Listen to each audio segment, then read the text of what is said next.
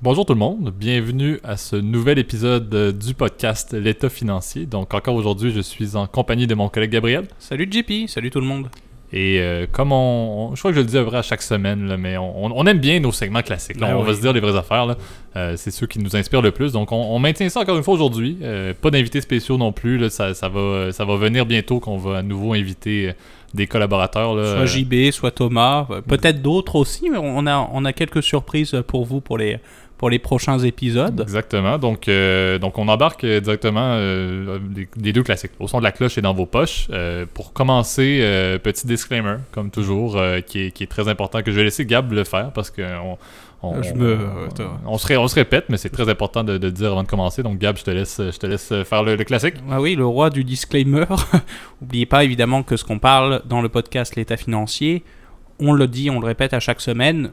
N'oubliez pas qu'il s'agit vraiment de notre opinion personnelle, mais ça ne reflète pas une recommandation officielle de placement. Pour toute information, moi je vous recommande, en tout cas, encore une fois, Ouais. là vraiment pour le coup, à consulter un expert, conseiller financier, euh, planificateur, fiscaliste, comptable, quiconque est autorisé, entre guillemets, aussi à pouvoir vous émettre des recommandations adaptées à votre profil personnel. Voilà. Parfait. Donc, euh, donc lançons ça en force, comme d'habitude, avec notre segment au son de la cloche. Parfait. Donc, euh, cette semaine, similaire à nos habitudes, là, plutôt que de maintenir, on, on vous l'a dit, là, on veut faire euh, des revues de marché ou des, faire un petit peu un retour sur ce qui se passe au, au- au niveau des, des- des places boursières. Euh, mais on veut le faire peut-être une fois par mois. là. Donc, le, le but n'est pas de faire ça à chaque fois. Donc, aujourd'hui, encore une fois, on va, on va parler d'un sujet. On, on- se délaisse un petit peu de la vulgarisation aussi de concepts en Mhm. finance de marché parce que je crois que c'est ce qui vous plaît le plus. euh, qu'on parle un peu des, des cas qui, on le rappelle, là, ou des scandales qu'on Ouais. aime se, se parler euh, dans, dans la vie de tous les jours, Gab et moi, et avec nos amis également, qu'on a fait, qu'on a fait de la finance. Donc, on, on se lance dans un sujet euh, assez intéressant qui va peut-être être le, le premier de quelques-uns parce que ça, on, on change Ouais. un petit peu de, de segment de, de cas ou de situations intéressantes. Donc, Gab, je, je vais te laisser introduire un peu quel est. Ben oui. En fait, pas quel est le sujet, mais quelle est la nouvelle thématique qu'on va lancer aujourd'hui puis qu'on va probablement continuer dans les prochains épisodes. Ouais, bah la nouvelle thématique, en fait, ça ressemble, en fait, quand même. bon, on reste quand même, tu dans le, les deux fa- fameux formats, là, toujours. Là, on voulait vraiment vous parler, bah, pour. euh, et puis, on, je, pense- qu'on va le répéter aussi, si ça vous plaît, bien évidemment. C'est le fait, en fait, d'analyser, en fait, euh, des entreprises qui, qui nous, nous plaisent, entre guillemets, ou nous intéressent aussi. Là, ça va être plus le podcast qui nous intéresse pour euh, le sujet d'aujourd'hui. Euh, sans plus tarder, roulement de tambour, JP, il s'agit d'aujourd'hui de. General Motors euh, oui. et principalement pourquoi est-ce qu'on en parle encore une fois? C'était la transition vers Gab l'a dit moi je parlais un peu de on, fait, on parle de scandale et Gab veut aussi on va regarder vers des entreprises faire de l'analyse de compagnies qui nous intéressent et ce qui est intéressant c'est que GM depuis 2009 c'est un mix des deux c'est un mix de un peu scandale avec une, une Ouais. bankruptcy et maintenant une reprise quand même assez intéressante donc le, le but qu'on va faire aujourd'hui c'est de, de parler un petit peu de tout ce qui s'est passé depuis 2009 parce qu'on peut dire maintenant, là, euh, le GM qu'on connaît de nos jours, c'est une bien bonne compagnie, là, en- en- entre guillemets. Ouais, après, c'est peut-être pas non plus une des compagnies les plus performantes. non, c'est plus, la même par, chose, mais. par rapport, par- c'est sûr que par rapport, euh, en fait, à la, avant, la, le- avant la, la grande crise financière, avant la grande récession, c'est sûr que c'est une entreprise qui a beaucoup changé.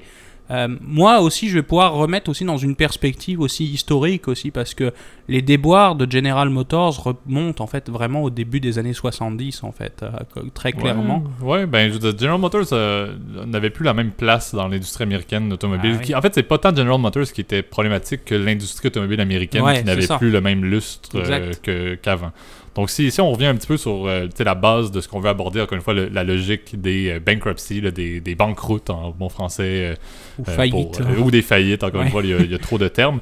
Euh, mais concrètement, on veut parler de ce qui s'est produit. euh, et c'était au matin, là, au tout début du mois de juin 2009, là, à 8h le matin, à Manhattan, que General Motors, contre toute attente, annonce officiellement un Chapter 11 là, aux États-Unis, donc la, la protection de la loi contre la faillite ou contre les créanciers. Une restructuration en fait de dette en fait. Le chapter 11, on- vous a parlé, je pense là, il y a, il y a quelques fois, il y a, il y a quelques temps du fameux chapter 7. Oui. Il existe aussi aux États-Unis le chapter 11. C'est une autre type de faillite où en gros les, les créanciers, en, en fait l'entreprise déclare à ses créanciers qu'elle va avoir de la difficulté à payer et qu'elle souhaiterait avoir un arrangement en gros à l'amiable. Donc souvent c'est un arrangement qui est trouvé euh, devant la justice, là, puis souvent c'est un peu plus encadré. Alors qu'un chapter 7, c'est officiellement c'est la fin. Là. Exact. Donc le, le Chapter 11 annoncé, euh, comme on l'a dit, en, en 2009, c'était à ce moment-là là, la plus grande insolvabilité de l'histoire euh, américaine. là. General Motors avait un, un- un- un poids qui était très important, avait une masse d'individus qui était très très très grande.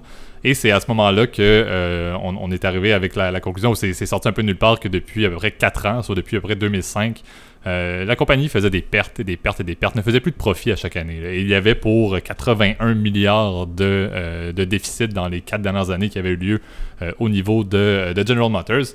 Et c'est là que euh, le, président de l'époque, encore une fois, on, en parlait dans le dernier épisode également, il a dû se présenter devant le, Congrès ou devant les, instances gouvernementales américaines. C'est très télévisuel, hein, d'ailleurs. Aux États-Unis, il y a, il y a vraiment une passion, en fait, depuis le scandale du Watergate aussi, pour Ouais. ces fameuses commissions d'enquête parlementaire.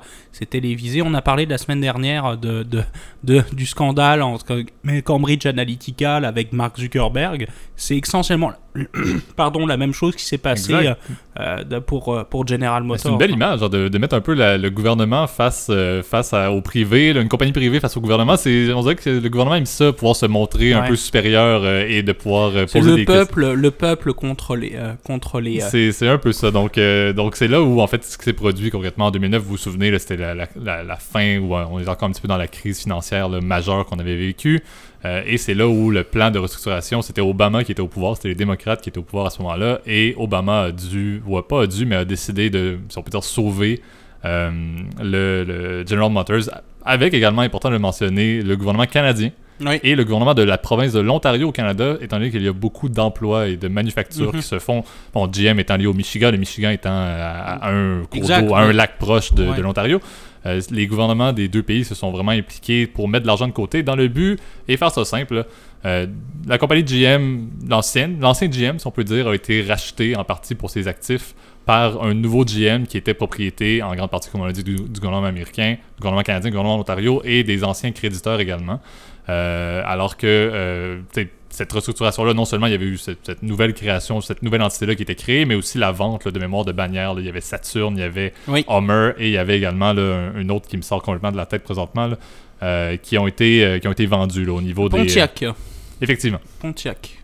Et donc, cette vente-là a, permis de liquider. euh, C'était même Saab. Saab, d'ailleurs, était Ça- aussi une propriété de GM à Ah ce oui. moment-là et ça a été liquidé également par Ah, ça. des Chinois, puis entre-temps, ça a foiré. Là. Effectivement. Paix à son âme à- au, au sable. Là, quand j'en vois encore, là, ça me, ça me rappelle des bons souvenirs. Là. Effectivement. Et, et c'est là où la, donc la prise de possession de cette nouvelle entité-là a été créée. Obama, entre guillemets, a dit à monsieur euh, Rick Wagoner, CEO de l'époque, qui était allé devant le Congrès pour se faire euh, lyncher complètement, il avait dit ben bonne, bonne continuité. Tu peux maintenant faire autre chose de Et- ta vie plutôt que de continuer ta carrière en tant que Et- CEO de GM. et c'est là où ça devient intéressant, c'est qu'on a failli avoir un, un Français à la tête euh, de General Motors, puisque celui qui aujourd'hui euh, vit au, au Liban, je pense qu'on sait de qui on parle, le fameux Carlos Ghosn, Obama l'a appelé pour prendre General Motors, qu'il a refusé. Comme il dit euh, dans... euh, D'ailleurs, je vous recommande, la, je pense que même ce sera... Alors, j'ai envie d'en faire un épisode spécial là, sur l'affaire Carlos Ghosn, là, mais... euh, c'est, euh, il, a lui-même dit, bah, je- on n'abande pas un navire qui coule, là, ce qui est ce qui est quand même respectable. Mais c'est vrai que Carlos Ghosn avait même, on lui avait offert le, le- fait de reprendre les rênes de General Motors. C'est c'est vraiment un, un symbole, un, un Européen, euh, en fait Européen, brésiliano, euh, Mhm. libanais, qui reprend un, un ancêtre de l'industrie euh, américaine. C'est tout un symbole aussi. Exact. Et c'est là où, dans cette, cette entente de restructuration-là, donc comme on a dit, un, changement de qui est-ce qui en, avait la propriété, qui était rendu beaucoup des gouvernements, comme, comme on l'a mentionné, de la liquidation d'actifs ou la vente d'actifs sous d'autres formes de bannières de, de, de, compagnies d'automobiles. Et également, euh, c'est là où il y a eu aussi, la- c'est sorti du Dow Jones Industrial Average, Ouais. parce que le titre, bien entendu, l'ancien GM était toujours listé, on va s'entendre pendant cette période-là. Donc officiellement, il a perdu, il est tombé dans des pink sheets, même à un certain point au niveau de, de- des États-Unis, des bourses américaines. Il a changé de nom, je pense que maintenant C'est ça qui s'appelle- s'est passé, c'est ça qui s'est passé. C'est la compagnie qui est en train de se former. Le nouveau GM, lui, en prenant la restructuration, en modifiant leur nom et également lorsque tout était rendu en achetant même la propriété intellectuelle de l'ancien GM dans le but de pouvoir maintenir le nom, etc. C'est là où cette structure-là a décidé, et ça c'est ce, qui, c'est ce que je trouve passionnant dans ce cas-là, c'est que General Motors ancien décide de, est, littéralement en train de fermer, vendre, liquidation d'actifs, euh, protection des créanciers, euh, tout, est, tout est racheté. Le nouveau GM, lui, après avoir tout récupéré, fait un IPO. Ouais, décide de faire un premier appel public à l'épargne. On le rappellera, c'était, listé l'ancien GM, mais la nouvelle compagnie restructurée sous de nouveaux termes, sous de nouveaux numéros de registre d'entreprise, avec un nouvel actionnariat, une nouvelle propriété, euh, décide de faire Ouais. un IPO euh, au niveau des, des marchés américains, Ah. encore une fois, et de, de tout relancer. Euh, L'IPO aussi s'est passé dans. en Ouais, et puis 2010, c'était une 2012. façon aussi, aussi pour les. Parce que c'est vrai que ça a été assez contesté aussi dans les. Pas dans l'électorat américain, mais je dirais dans la, la société américaine que qu'on nationalise, vous le savez. En plus, c'est vraiment la société américaine est très très défiante en fait de l'interventionnisme de l'État de façon générale. Souvent, c'est une société euh, extrêmement capitaliste en fait. C'est euh, très libéral comme, euh, comme système économique, le, le système économique américain. là. Donc c'était assez mal vu en gros qu'un gouvernement de gauche entre guillemets, parce que bon Barack, ça c'est la petite blague, mais Barack Obama était vu vraiment à gauche tu sais, quand il a pris euh, il a pris cette décision là. Puis le IPO était une façon pour le gouvernement américain aussi de liquider aussi ses positions d'une certaine façon, parce que maintenant en quelques, en quelques années, il a été capable de réduire sa participation. Puis je pense maintenant, le gouvernement américain a fait vraiment du profit vraiment, pour le Effectivement, coup. mais sais, ce qui était un peu euh, particulier, puis tant mieux effectivement qu'il y a eu un retour sur, sur cet investissement-là, mais c'est un peu. GM a été sauvé par la population, a été sauvé par les fonds publics des gouvernements, principalement le gouvernement américain, mais aussi le gouvernement canadien, et euh, par la suite a pu aller récupérer de l'argent encore une fois sur les marchés boursiers pour redevenir une entité privée indépendante du gouvernement. Je crois que c'est quelque chose qui a un petit peu fait, euh, fait surpris un petit peu tout le monde et même frustré certains parce que c'est une compagnie privée et à l'époque, comme je dis, M. Wagoner a été lynché, comme j'ai dit, parce que la gestion que c'était. Tu sais, GM était trop gros pour ce que c'était. C'était encore avec une empire. capacité de production, avec une capacité de vente, avec des points de vente. C'était énorme en termes de, de, de coûts que euh, lorsque la crise est arrivée en 2008-2009, ils se sont ramassés à moins de ventes, mais ils étaient pas capables de baisser leurs coûts. Leur, leur coût Ouais. fixe était beaucoup trop élevé, ça bougeait pas du tout. Donc le fait de dire, ben, cette compagnie-là, en dedans de quelques mois, et même un an par exemple, a pu juste faire une remise à neuf, changer un petit peu de, de, de, de- de structure de manière minime, sauvé par les fonds publics et refait une entrée en bourse soudainement un an plus tard, c'est tant mieux parce que, encore une fois, d'un point de vue, c'est le maintien des emplois, c'est- bien, c'est pas négatif. Et puis on rappelle, c'est Made in America, c'est important le Ouais. fait de. C'est un peu ça en fait, là, puis on en reparlera peut-être un petit peu plus vers la fin, là, mais la logique de sauver ça, c'était pas seulement les emplois, c'était aussi sauver la capacité des États-Unis ouais. de produire des automobiles ou produire des trucs Ouais. faits à partir du fer dans les États du, de la Rust Belt, Ouais. comme on dit si bien. C'est ça, Euh, et puis c'est sûr que en- le déclin de General Motors, même, même si aujourd'hui, bon, il existe encore, t'es- l'industrie américaine a, automobile surtout a conservé en fait ses torts entre guillemets même aujourd'hui Ouais. c'est qu'aujourd'hui l'industrie américaine euh, par exemple General Motors je vous dis c'est Chevro- Chevrolet aux États-Unis c'est Chevrolet Dodge Jeep Ram Ouais. c'est aussi en je pense en Europe c'est Daimler ils ont fusionné avec Opel bon ça je pense qu'on en Mhm. reviendra plus tard donc aujourd'hui c'est pas des marques très fancy on va pas se le cacher là. Euh, donc tu sais aujourd'hui je pense que je- General Motors, en fait, leur échec premier que remonte, puis comme je- on l'avait dit, ça remonte au niveau des années 70. En fait, le premier choc pétrolier, Ouais. les voitures américaines consommaient beaucoup, etc. Puis elles avaient la réputation aussi d'être peu fiables aussi. Ça, ça a été un, un des premiers. bah, Ça, c'est mon opinion personnelle aussi. Là, et pourtant, j'ai j'ai possédé une voiture américaine. Là. Qui était, on rappellera d'une année qu'il avait une bonne fiabilité sur ta Ouais, voiture. hein. On va se dire les vraies affaires pour, la, pour son année. on- on- Oui, oui. Et quand même, elle a tenu longtemps. Dans les années ont- 90, de- en termes de production, là, c'était c'était fiable ce modèle-là. C'est ça. Et puis c'est vrai qu'effectivement, le- l'industrie américaine en fait a commencé à décliner aussi en même temps que le déclin de Détroit, parce que tout Ouais. ça, toutes ces industries-là étaient basées en fait dans la fameuse Rust Belt, donc le Michigan, l'Ontario, en fait le sud de l'Ontario Ouais, pour le Canada, ouais. l'Ohio, donc des États où en fait il y a une production importante, et puis il y avait euh, vraiment toute une chaîne de production locale, même s'il commençait à avoir aussi de la production au Mexique avec Mhm. l'ALENA. Euh, ou le NAFTA pour, euh, pour nos amis euh, anglophones. Et maintenant, le l'accord de libre-échange, euh, je souviens sais plus, plus. ça commence par les, Améri- les États-Unis, bien entendu. Ouais, ça, Je c'est- souviens plus c'est quoi le nouveau classique. nom, mais qui est la version 2.0 avec une, une position améliorée des, des Mm. États-Unis, mais sans, sans plus. Et c'est ça, et c'est sûr que tu es dans, dans, dans ce cadre-là, en fait, General Motors, le problème, ils ont subi en fait le déclin en fait économique de, de, sais, de cette région-là. Euh, où euh, bah, c'est vrai qu'effectivement les, les problèmes sociaux aussi pour les populations, bah, par exemple noires, c'est vrai que se faisait sentir beaucoup de racisme aussi à, cette époque dans le Michigan. Et c'est vrai que à ce moment-là, en fait, les problèmes ont commencé en fait pour General Motors dans la même période où Détroit déclinait en fait. Ouais. Non, puis aussi General Motors, la, la faillite et la reprise maintenant, mais c'était beaucoup basé sur le fait que la gestion était un peu pour. Ouais. C'est un peu la- le mode, euh, la mentalité de Titanic. là. La mentalité, on est trop fort pour casser.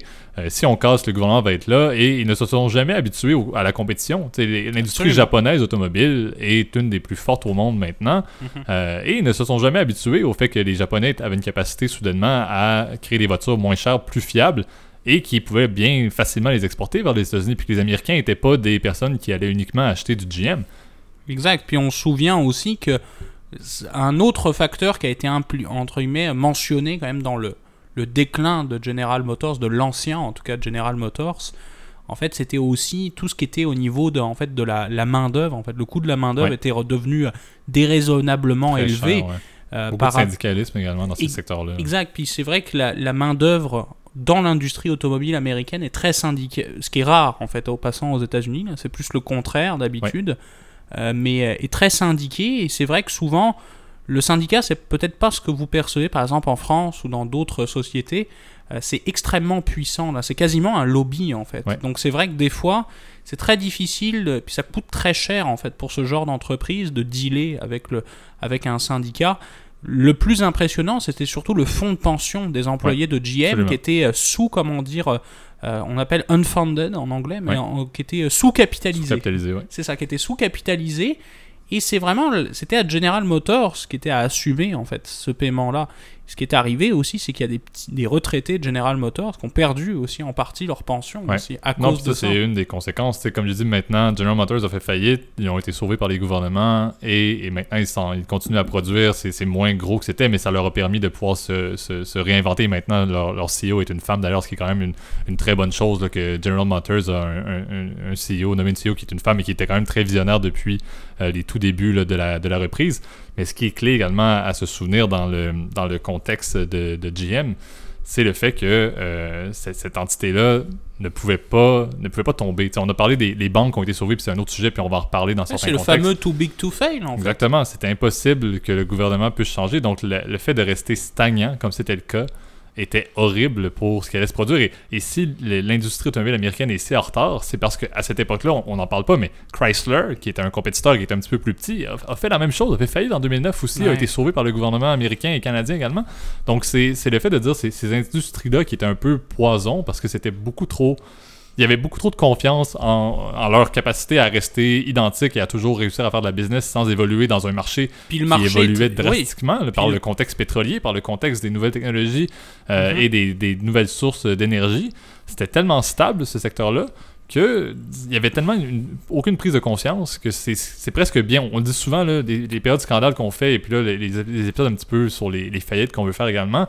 C'est bien parce que GM a réussi à se rendre compte, mais il faut qu'on fasse quelque chose. Et maintenant, sans vouer leur capacité à faire des bons véhicules, leur, leur niche de véhicules, c'est pas mauvais. T'sais, Ils ont Oh, réduit leur offre, ils font des véhicules électriques qui sont pas mauvais, qui sont pas excellents, mais qui sont pas mauvais non plus. Après, ils ont, ils ont eu pas mal de difficultés quand même pour. euh, C'est vrai qu'ils ont tenté beaucoup, et ça, c'est quand même à, à- pas à féliciter, là, mais on, on va s'entendre, là, mais. Euh, ils ont quand même tenté en fait récemment. C'est sûr que dans leur ligne de produits aussi, on en parlait parce que on- encore une fois, on s'intéresse un peu aux voitures. C'est vrai que leurs dernières voitures sont quand même assez fiables de façon générale. Ouais, c'est moins pas non coûteuses également que les, les coûts de production initiales. Euh, bon, effectivement, comme, comme Gab l'a dit, ils font pas de la production uniquement au Michigan et en Ontario maintenant. là, Ouais. donc, euh, on, on va s'entendre que les gouvernements américains et canadiens ont sauvé, ont tenté de sauver des emplois, mais au final, Mhm. dans la restructuration, les emplois sont plus partis vers, vers vers d'autres le pays, Mexique, bien en entendu. fait, là. souvent. là. Mais Ex- euh, c'est vrai qu'ils ont pas mal réduit aussi leur ligne de produits. On l'a dit, euh, Pontiac a disparu, qui était d'ailleurs, c'est ça qui est assez drôle justement avec les marques américaines, c'est que souvent les véhicules des, des marques GM sont souvent les mêmes entre entre sous-marques, par exemple. C'est pas les mêmes voitures. Euh, si quelqu'un me dirait de faire une différence entre une Saturn et une Pontiac, je n'aurais pas la capacité. Absolument. Puis regarde par exemple, effectivement, euh, par exemple, euh, un, un véhicule atypique aux, aux États-Unis, au Canada, là, le fameux F-150, Ouais. et un Chevrolet Silverado, c'est la même voiture. C'est juste la logo qui est différent. D'ailleurs, les, les franchisés ou les concessionnaires, souvent c'est un concessionnaire General Motors en fait, Ouais. et non euh, lié à une marque, parce que c'est des produits similaires. C'est sûr qu'ils ont économisé pas mal, je pense, en coût, en, en fusionnant, en disant, bon, tu sais, Pontiac a pas vraiment une image de marque importante, Saturn Ouais. aussi. Mais on On- l'oublie aussi, tu sais, la, la sauvegarde euh, et la, la faillite et la sauvegarde de GM a quand même entraîné beaucoup de mauvaises choses pour la population, pour les citoyens. Il y a eu beaucoup de coupures, il y a eu beaucoup de fermetures, il y a eu vraiment. Ils ont, ils ont réduit drastiquement Oui. au niveau de la main-d'œuvre, au niveau de. On en a parlé du fonds de pension, je sais même pas s'il y a eu des changements réels au niveau du fonds de pension, mais la situation, ils ont probablement pas plus capitalisé de fonds de pension. Ils ont fait ça beaucoup en réduisant les personnes qui euh, pouvaient en bénéficier ou en coupant du monde ou en faisant des, des- des licenciements majeurs. Euh, donc, c'est, encore une fois, c'est, là où c'est pertinent. c'est des, des restructurations qui allaient arriver. Ça, GM ne pouvait pas faire faillite et fermer. C'était impossible parce que les gouvernements allaient tout faire.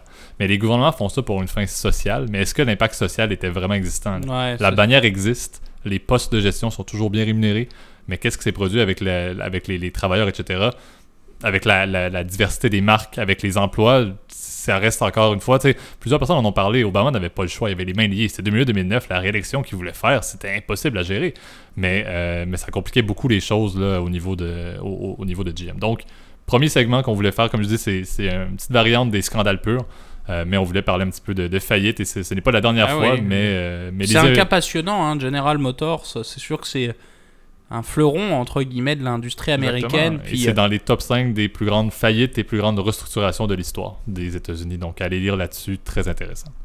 Passons maintenant à notre deuxième segment, Dans vos poches. Parfait. Donc, euh, le sujet pour, euh, pour ce segment-ci cette semaine là, est un petit peu en, en contraste avec notre premier segment où on parlait un petit peu de l'industrie automobile. Euh, donc, pour ce Ouais. segment, on veut vous parler de, l'investissement socialement responsable qui, euh, encore une fois, vient, euh, vient ramener un petit peu ce, ce podcast-là le plus au, au centre après avoir parlé de, du, euh, de la Rust Belt américaine et de comment le gouvernement avait sauvé une des plus grandes manufactures de, dans- de produits pétroliers ou de, du produit utilisateur du pétrole. Ouais, un peu Parlons un, peu d'investissement socialement responsable, un, un- un concept quand même assez important pour, euh, pour votre gestion de portefeuille parce que euh, on- je crois qu'on est tous conscients, puis encore une fois, Gab et moi, on est dans la, dans la, dans la vingtaine, et puis, sais, c'est un petit peu un nouveau mode dans lequel on a comme pas le choix de réfléchir. Il y a les investissements classiques, mais le fait d'investir pour mieux protéger notre, notre terre et notre avenir est quand même assez important. Puis Gab, dans le, le domaine où tu travailles, je sais qu'il y a une offre qui se fait Ah, de produits. Donc, euh, peut-être on va parler un petit peu de c'est quoi, mais aussi parler un petit peu de ce qui est disponible et est-ce que ce qui est disponible est réellement 100% socialement Ouais. responsable. C'est un peu ça la question que plusieurs personnes se posent. Euh, donc, Gab, je vais te laisser peut-être entamer un peu avec qu'est-ce que l'investissement socialement responsable et euh, un petit peu à quoi ressemble l'offre bancaire.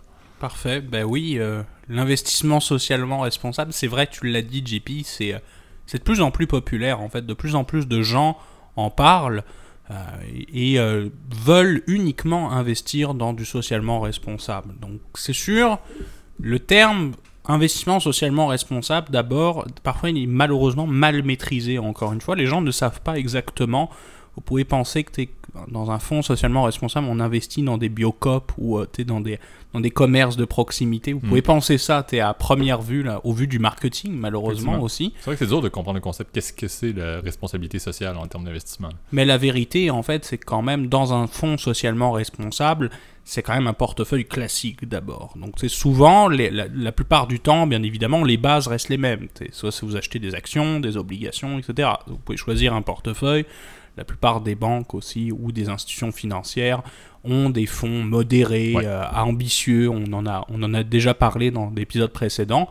Puis c'est ça. Rendu là, le socialement responsable, traditionnellement, je vous dirais, on prend des critères qui s'appellent le ESG. Donc euh, euh, déjà, le, le- donc l'ESG, en fait, c'est des grandes lettres en fait qui veulent dire effectivement environnement, social et gouvernance. Ça, c'est vraiment les trois clés dans l'investissement socialement responsable. Bah, côté environnement, c'est sûr que ça, tout dépendamment de l'émetteur aussi de votre produit, il peut y avoir des critères d'exclusion à la politique de placement. Je sais par exemple que dans la plupart des produits, il y a de l'exclusion par exemple au pétrole, au, comment dire, au, au, gaz naturel, ce genre de choses qui peuvent, entre guillemets, d'abord heurter aussi euh, les clients. Là. Donc je vous dirais, de façon générale, renseignez-vous parce que ce, ce critère-là est très variable, tout dépendamment, euh, comment dire, de l'émetteur, encore une fois. Et c'est ça, justement, qui est un peu souvent ennuyeux avec le socialement responsable, c'est que ça va dépendre de chaque émetteur. Il n'y a pas de définition générale pour le socialement responsable. Euh, bon, bah, le social, je pense qu'on en a parlé avec, avec GM, là c'est un bon exemple bah, c'est sur des entreprises qui font des efforts, en inclure dans le portefeuille des entreprises qui font des efforts dans leur implication sociale, la responsabilité sociale des entreprises. On parle beaucoup de nos jours de, de RSI, de, de, RSE, pardon. Euh, puis ça, c'est un bon exemple. Donc, je sais pas, le, typiquement le travail par exemple des femmes, le non-travail des enfants par exemple. Euh, comment dire, ça peut être aussi... Euh, Beaucoup de donations à des organismes communautaires ou des organismes, des, des, œuvres de charité ou des, des, causes liées à la santé bien entendu, qui font partie du côté social. Puis, puis, le G, je pense que ça t'intéressera, JP, puisque tu connais bien ça, bah, la gouvernance aussi. Est un terme qui nous passionne qui, euh, encore une fois, on, en rit souvent avec la définition de gouvernance qu'un de nos professeurs à l'université euh, nous donnait. C'est une private joke, là, mais on... Effectivement, donc ça, on embarquera là-dedans peut-être dans un épisode spécial sur la gouvernance, parce que c'est quelque chose qu'on aime beaucoup. Euh, mais effectivement, le, côté G est un petit peu plus large, c'est un petit peu, encore une fois, puis on, en parlera après, le, l'ESG, c'est un peu particulier à large, mais la, gouvernance est, plus basée sur la, gestion ou la la manière dont la compagnie une gestion. Ça peut être en partie la gestion interne, oui, c'est l'organisation en fait interne de l'entreprise, la gouvernance en fait. Puis tu sais, je, vais te lancer euh, quelque chose, Gab, que tu pourras bien entendu euh, développer un peu plus. mais la, la base du questionnement dans ce secteur-là, c'est mais comment est-ce que je peux réellement savoir comment est-ce que des compagnies vont se qualifier pour ça? Et puis tu sais pour tous nos employeurs là euh, puis ceux les, les vôtres également en chers auditeurs là il y a plusieurs causes qui vont avoir une donation, mais qu'est-ce qu'un une compagnie qui va être considérée, ok, ben, elle respecte l'environnement, c'est quoi? Elle a donné un don de 25% pour une cause environnementale et c'est suffisant? Elle a donné 25 000 euh, C'est ça qui est très compliqué à, définir et c'est ce qui rend l'investissement social très dur et très opaque à avoir de l'information. C'est ça, et c'est ça le problème aussi de cette industrie-là, c'est que ça reste, entre guillemets, de, le socialement responsable reste encore une fois très peu transparent. Moi, c'est mon, opinion, encore une fois. Euh, mais je trouve que c'est difficile. Souvent, évidemment, dans certains portefeuilles, on a tendance à indiquer, je sais que dans certains, tout dépendamment de la juridiction où vous vous trouvez, l'émetteur doit vous communiquer c'est quoi les, les, principaux porte, les, principaux titres dominants pardon, dans le portefeuille. Euh, je sais par exemple au Québec et au Canada, façon générale, c'est toujours les 10 plus gros qui sont inclus dedans pour des raisons, je pense, de confidentialité pour la reste du portefeuille. Le fameux délit d'initié aussi, pour éviter ça. Euh, donc moi je vous dirais effectivement de moi de déjà de vous renseigner en fait avec la personne effectivement qui vous vend le produit puis de pas hésiter à aller plus loin dans la lecture. Souvent, comment dire, les, la loi vous autorise entre guillemets à avoir un aperçu complet du fond. Souvent, la personne qui vous vend le produit socialement responsable va vous donner la brochure entre guillemets juridique mais il y a certains documents qui sont sur demande. N'hésitez pas à les demander à, votre conseiller, puis c'est clairement indiqué, pareil, dans toute la paperasse, que vous pouvez obtenir ce document-là. C'est bien important. Puis là, ça indiquera de façon très précise c'est quoi la stratégie socialement responsable. Première étape. Euh, deuxième étape, je vous dirais, renseignez-vous aussi sur aussi bah, les, les autres aspects qui sont liés au socialement responsable. Un autre aspect qui est souvent mal maîtrisé, c'est que souvent, socialement responsable implique plus de recherche. Puis vous le savez, quand on, a, on, fait de la gestion active, donc euh, il y a quelqu'un qui monitore un portefeuille, ça implique quoi? Davantage de coûts. Ben là, plus de recherche implique des frais de gestion qui vont être plus élevés. Le rendement, en conséquence, peut être un petit peu moins intéressant que les solutions classiques. Donc, c'est un peu ça le problème présentement. Au-delà de l'opacité de l'information, là, également le contexte du rendement et des frais.